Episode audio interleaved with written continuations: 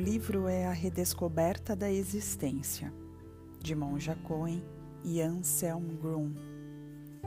O capítulo O ensino do si mesmo verdadeiro. Está na parte de Anselm Grum. Começa na página 89 e eu vou ler a partir da 91 um trecho, trechão, bem interessante que fala sobre o ego. Então, pega um café, puxa uma cadeira ou coloca seu tênis e aproveita para fazer uma caminhada. Porque o assunto é denso. Vamos lá. Quando Cristo vive em mim, eu sou totalmente eu mesmo. Então, não sou mais dominado pelo ego. A pessoa egoísta só gira em torno de si mesma e suas necessidades. Ela exerce uma influência inapropriada sobre os outros. Dela parte, partem a dureza e limitação. Aquele que está em contato com o si mesmo emana algo agradável, vastidão e liberdade, bondade e amor. Você percebe quando uma pessoa fala ou age a partir de seu ego. Sem querer, você se afasta dela. Uma pessoa que vive a partir de seu ego não estabelece relações com as pessoas. Ela gira em torno de si isso faz com que os outros se afastem dela. O ego separa, o si mesmo me conecta com os outros. Libertar-se do domínio do ego é o primeiro passo no caminho para se tornar um seguidor verdadeiro de Jesus. O segundo passo consiste em tomar sobre si a cruz todos os dias.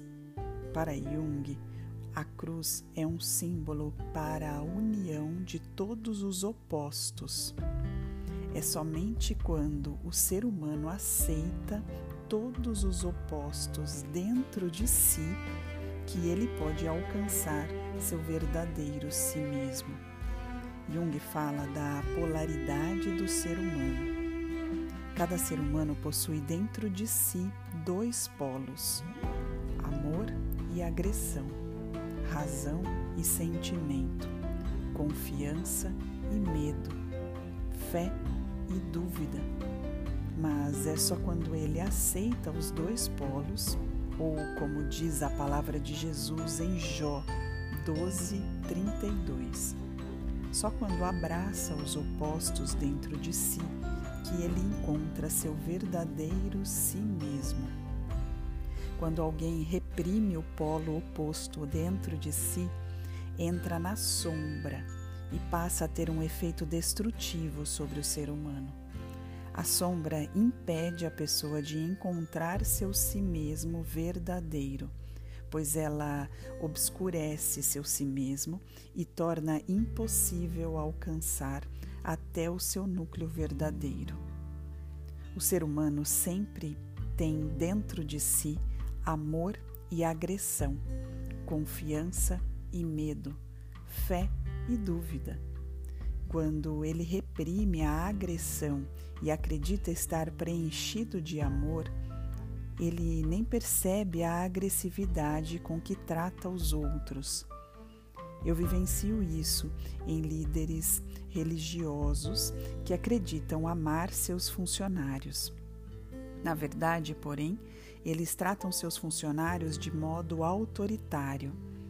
Constantemente menosprezam os outros. Ou, então, a agressão reprimida se expressa numa agressão passiva. Externamente, essas pessoas são amigáveis, mas quando temos uma conversa mais demorada com elas, nós mesmos ficamos agressivos. Muitas vezes nem percebemos porque ficamos agressivos. Muitas vezes é a agressão passiva do outro que nos torna agressivos. Às vezes, a agressão passiva se expressa também numa linguagem exageradamente mansa e amorosa ou patética. E também a isso nós costumamos reagir inconscientemente com agressão. Algo semelhante acontece com confiança e medo. Quando acredito que sou uma pessoa cheia de confiança, eu nem percebo como inconscientemente emano desconfiança. Eu projeto sobre o outro aquilo que eu não vejo ou que eu não quero ver. Projeto sobre o outro as ações que não quero admitir dentro de mim mesmo. Acredito, por exemplo, que o outro só quer realizar seus próprios interesses que ele não se interessa pela empresa. Tais projeções mostram que muitas vezes tendemos a cuidar apenas de nós mesmos, mas não admitimos isso e, ao contrário, projetamos isso sobre o outro.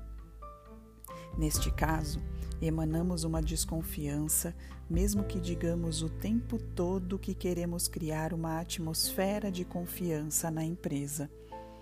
Aquele que emana desconfiança desconfia da sua própria alma. Cheio de desconfiança, ele vê a si mesmo e tudo aquilo que se encontra reprimido na profundeza de sua alma. Cada um de nós conhece fé e dúvida. Quando abraçamos a dúvida, ela fertiliza a nossa fé, pois nos obriga a nos perguntar sempre de novo: quem é Deus realmente? Como podemos entender Deus? O que significa redenção por meio de Jesus Cristo? O que significa vida eterna? A dúvida me desafia sempre a formular minha fé de forma nova, de modo que eu possa compreendê-la e aceitá-la. Mas quando rejeito a dúvida, eu me torno fundamentalista. Eu passo a julgar os outros com dureza, porque sua fé é diferente. Eu me coloco acima dos outros. Às vezes combato os outros e os mato em casos extremos, porque eles questionam a minha fé. Uma pessoa que é firme na fé não se deixa abalar pela dúvida, mas confronta a dúvida para que possa crer de uma forma que também satisfaça a sua razão. Quando uma pessoa encontra seu verdadeiro si mesmo, ela se reconcilia com seus opostos internos. Aquilo que Jung descreve em termos psicológicos como realização do si mesmo. Ele o expressa também na linguagem religiosa tradicional. Entre aspas, eles vieram a si mesmos, conseguiram aceitar a si mesmos foram capazes de se reconciliar consigo mesmos e de se reconciliar também com circunstâncias e eventos adversos. Fecha aspas, Jung, 1947. Uou. Vou continuar na próxima.